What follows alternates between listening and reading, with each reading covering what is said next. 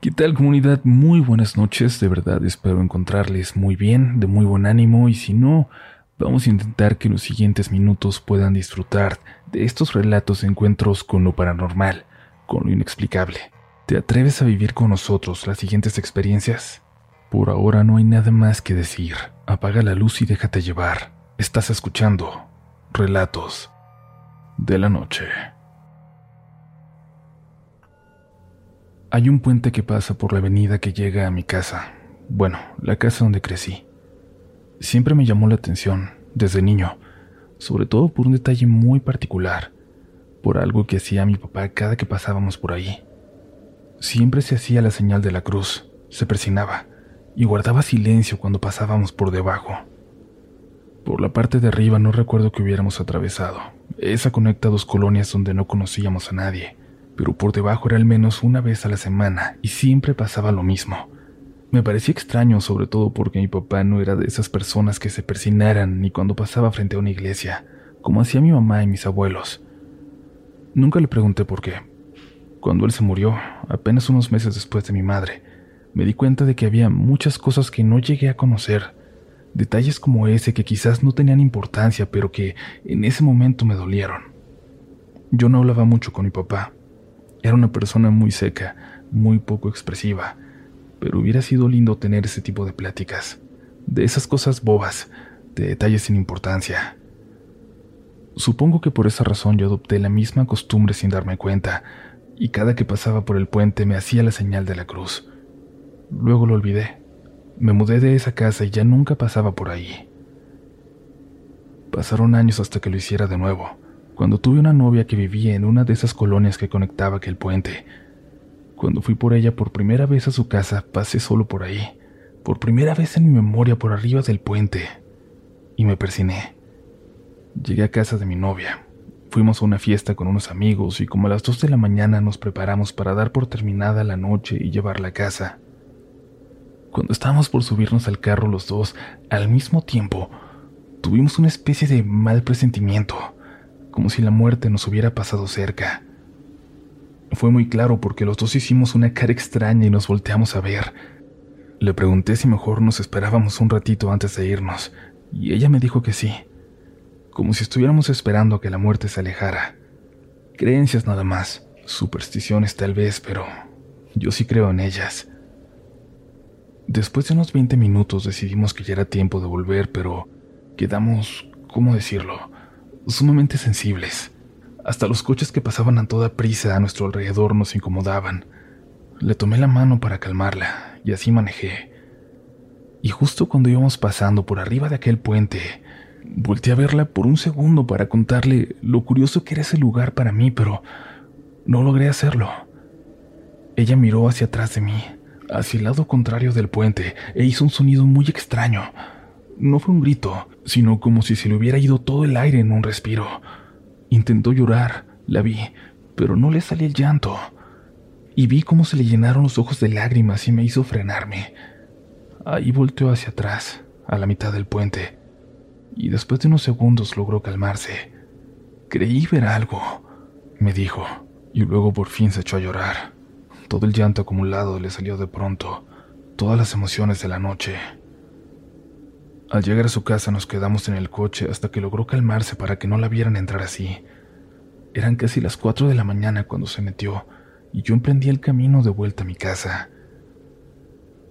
No entendía bien qué había ocurrido, qué había visto, pero yo no dejaba de sentir algo en la espalda, en la nuca, un tipo de ansiedad que nunca había experimentado antes. Cuando me acerqué al puente de regreso, alcancé a ver a una persona que iba caminando a la mitad de él. Me pareció extraño por la hora y porque no se veía como una zona amigable para caminar. Cuando ya estaba en el puente, a unos 40 metros de la persona, noté que había alguien más. Alguien que parecía haber salido de la nada. Una persona enorme. Un hombre que seguramente estaba cerca de los dos metros y que era muy gordo pero corpulento. Una mole. Vi cómo se apresuró unos pasos para alcanzar a la persona que yo había visto antes un joven que seguramente era de mi estatura, como de un ochenta y complexión normal.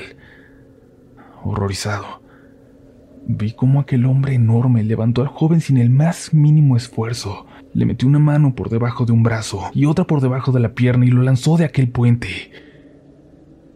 Grité. No podía creer lo que estaba viendo. El hombre enorme se quedó parado y volteó hacia mí, y yo avancé unos metros en el coche hasta que... hasta que no entiendo cómo lo perdí de vista, como si se hubiera desaparecido de aquel lugar.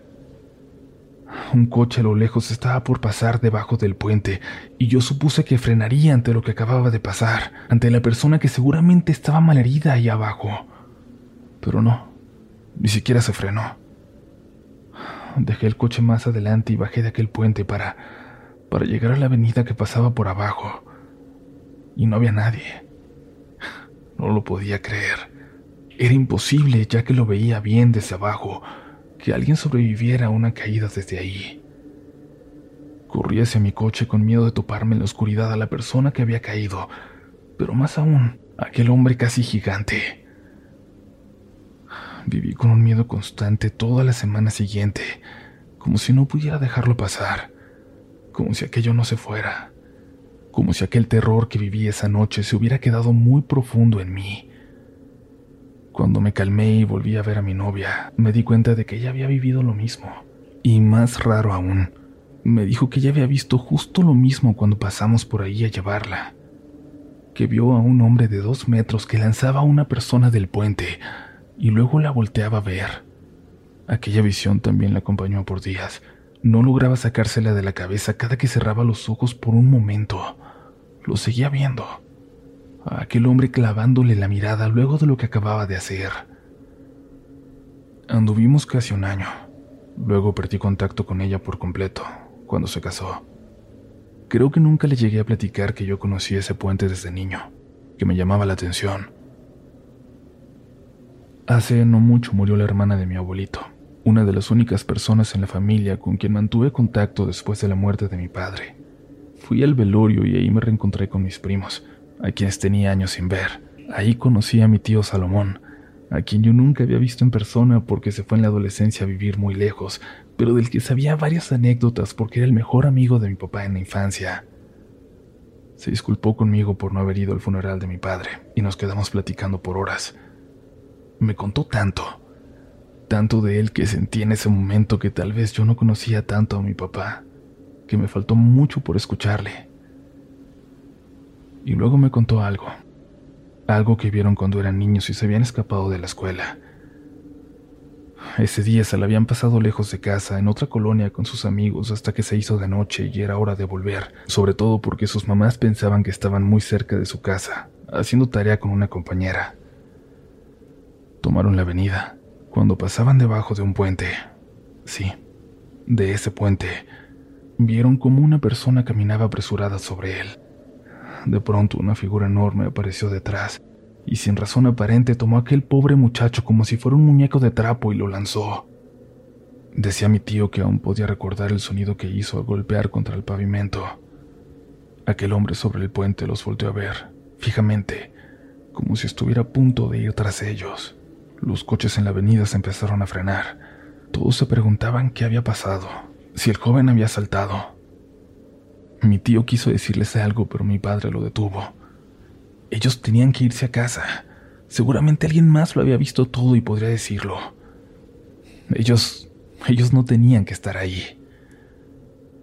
Corrieron llorando de miedo a sus casas y nunca dijeron lo que vieron. Estaban seguros de que alguien más daría aviso a las autoridades, pero no fue así. Con el tiempo, se encontraban de vez en cuando aquel hombre gordo de dos metros, caminando por ese puente y por las calles cercanas. Era un loco que vivía en una casa abandonada y al que los vecinos alimentaban porque lo consideraban inofensivo.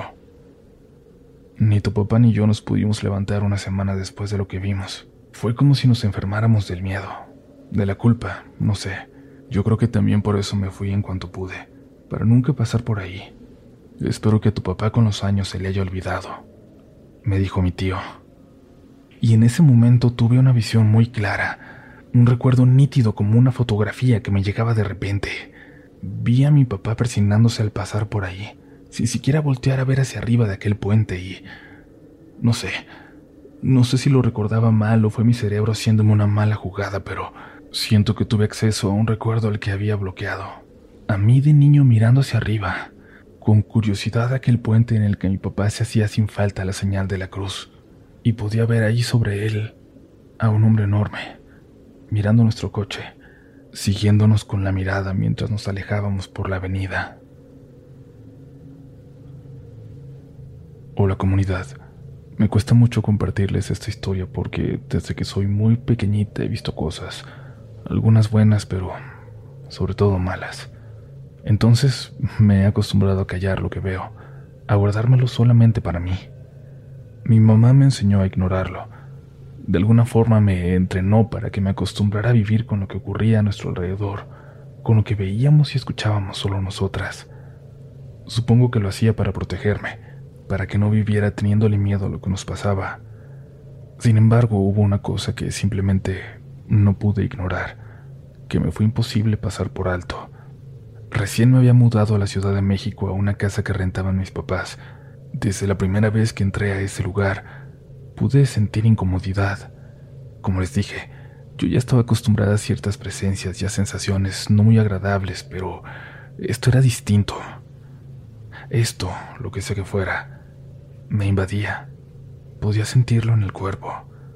Desde el día uno en esa casa, Sentí como eso cruzó una barrera que antes me había protegido de otras presencias. Pude sentir su mano, su mano posada sobre mí, agarrándome del cuello, sosteniéndome cerca de ella. Los primeros meses viviendo ahí fueron relativamente tranquilos.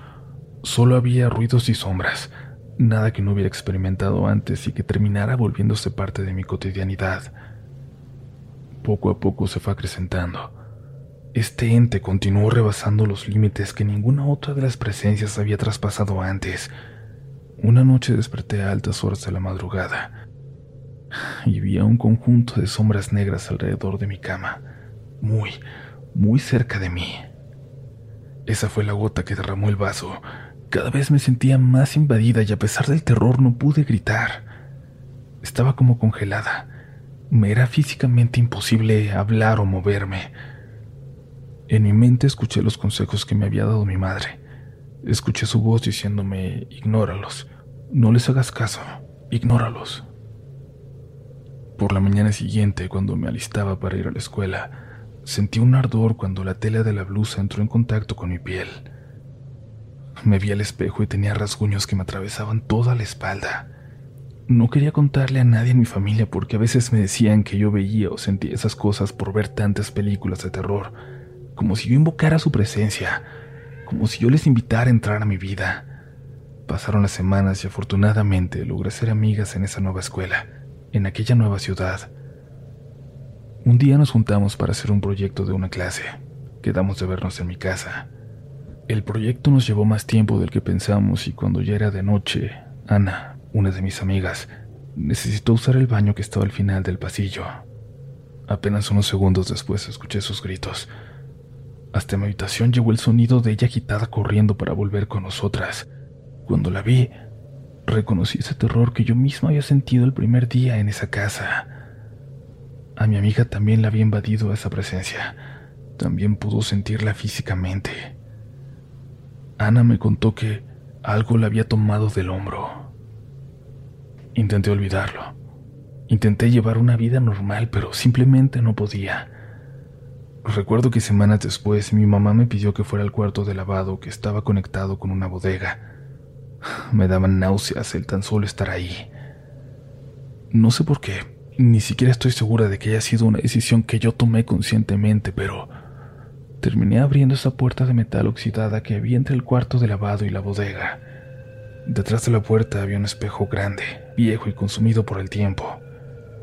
A pesar de la suciedad que lo cubría, pude ver mi reflejo en él y experimenté la misma sensación que tuve cuando esta presencia me había tomado del cuello para mantenerme cerca de ella, cuando lo quise atribuir a que estaba dormida aún. Quise correr, quise salir huyendo de ahí, pero mis piernas no me respondieron. Todo mi cuerpo estaba paralizado y tampoco podía hablar, gritar, pedir ayuda. Estuve en una especie de trance hasta que mi hermano mayor bajó a buscarme. No pude volver en mí misma hasta que él pronunció mi nombre. Me dijo que mi mamá me estaba buscando, que se había preocupado por mí porque llevaba mucho tiempo ahí abajo. Horas. Hasta hoy no sé cómo es que pasé tanto tiempo en aquella bodega, viéndome en ese espejo paralizada, detenida por algo que simplemente no quería soltarme. Desde ese día una sombra va conmigo donde quiera que yo vaya.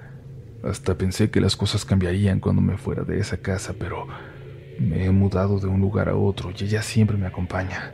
Su cercanía se ha vuelto una parte cotidiana de mi vida. No puedo desprenderme de ella. Actualmente vivo con mi novio y esa sombra sigue apareciendo en nuestra casa, haciéndome compañía. Siempre conmigo. Siempre muy cerca de mí.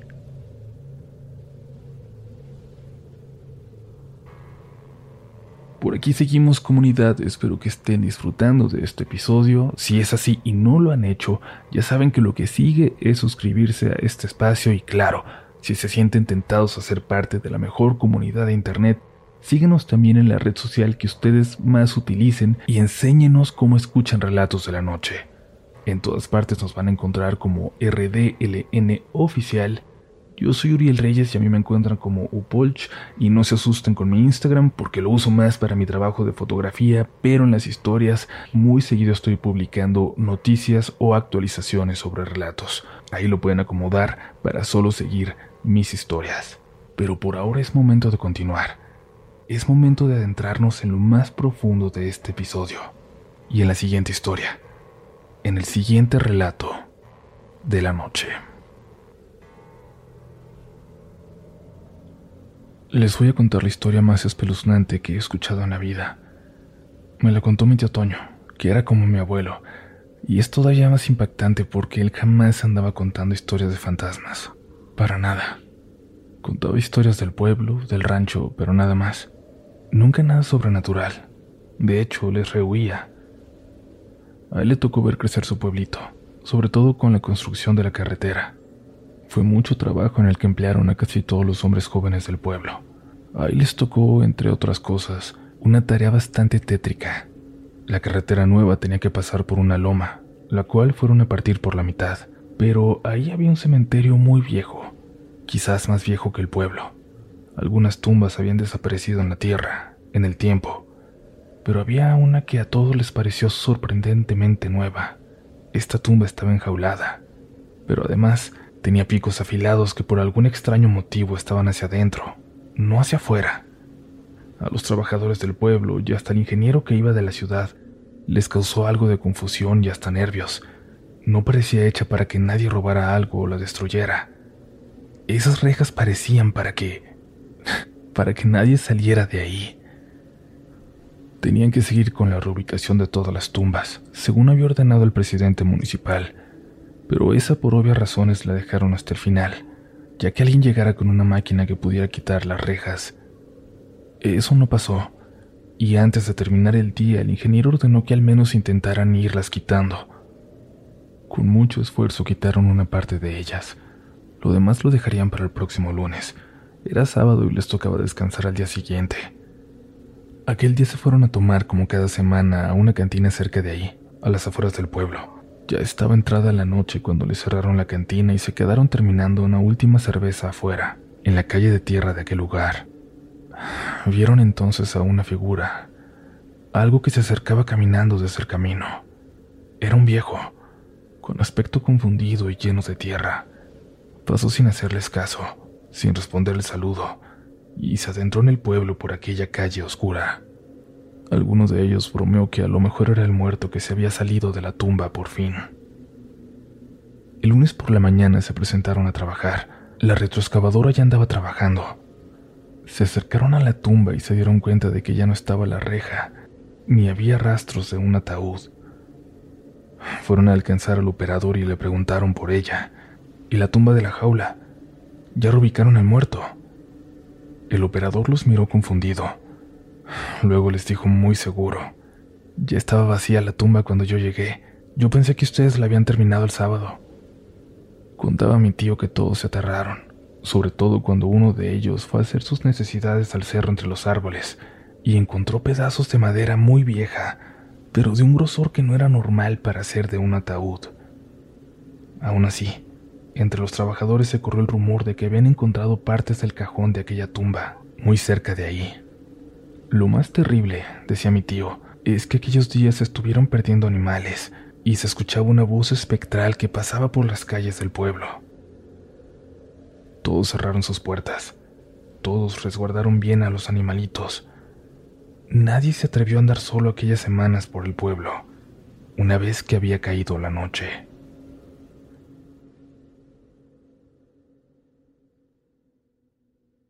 Hey guys, it is Ryan. I'm not sure if you know this about me, but I'm a bit of a fun fanatic when I can. I like to work, but I like fun too. It's a thing. And now the truth is out there. I can tell you about my favorite place to have fun. Chumba Casino. They have hundreds of social casino style games to choose from with new games released each week. You can play for free anytime, anywhere and each day brings a new chance to collect daily bonuses. So join me in the fun. Sign up now at ChumbaCasino.com. No purchase necessary. BGW. Void were prohibited by law. See terms and conditions. 18 ¿Quieres regalar más que flores este Día de las Madres?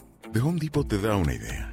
Pasa más tiempo con mamá plantando flores coloridas, con macetas y tierra de primera calidad para realzar su jardín. Así sentirá que es su día todos los días. Llévate tierra para macetas Bigoro por solo $8.97 y crece plantas fuertes y saludables dentro y fuera de casa. Recoge en tienda y sigue cultivando más momentos con mamá en The Home Depot. Haces más, logras más. Más detalles en homedepot.com diagonal delivery.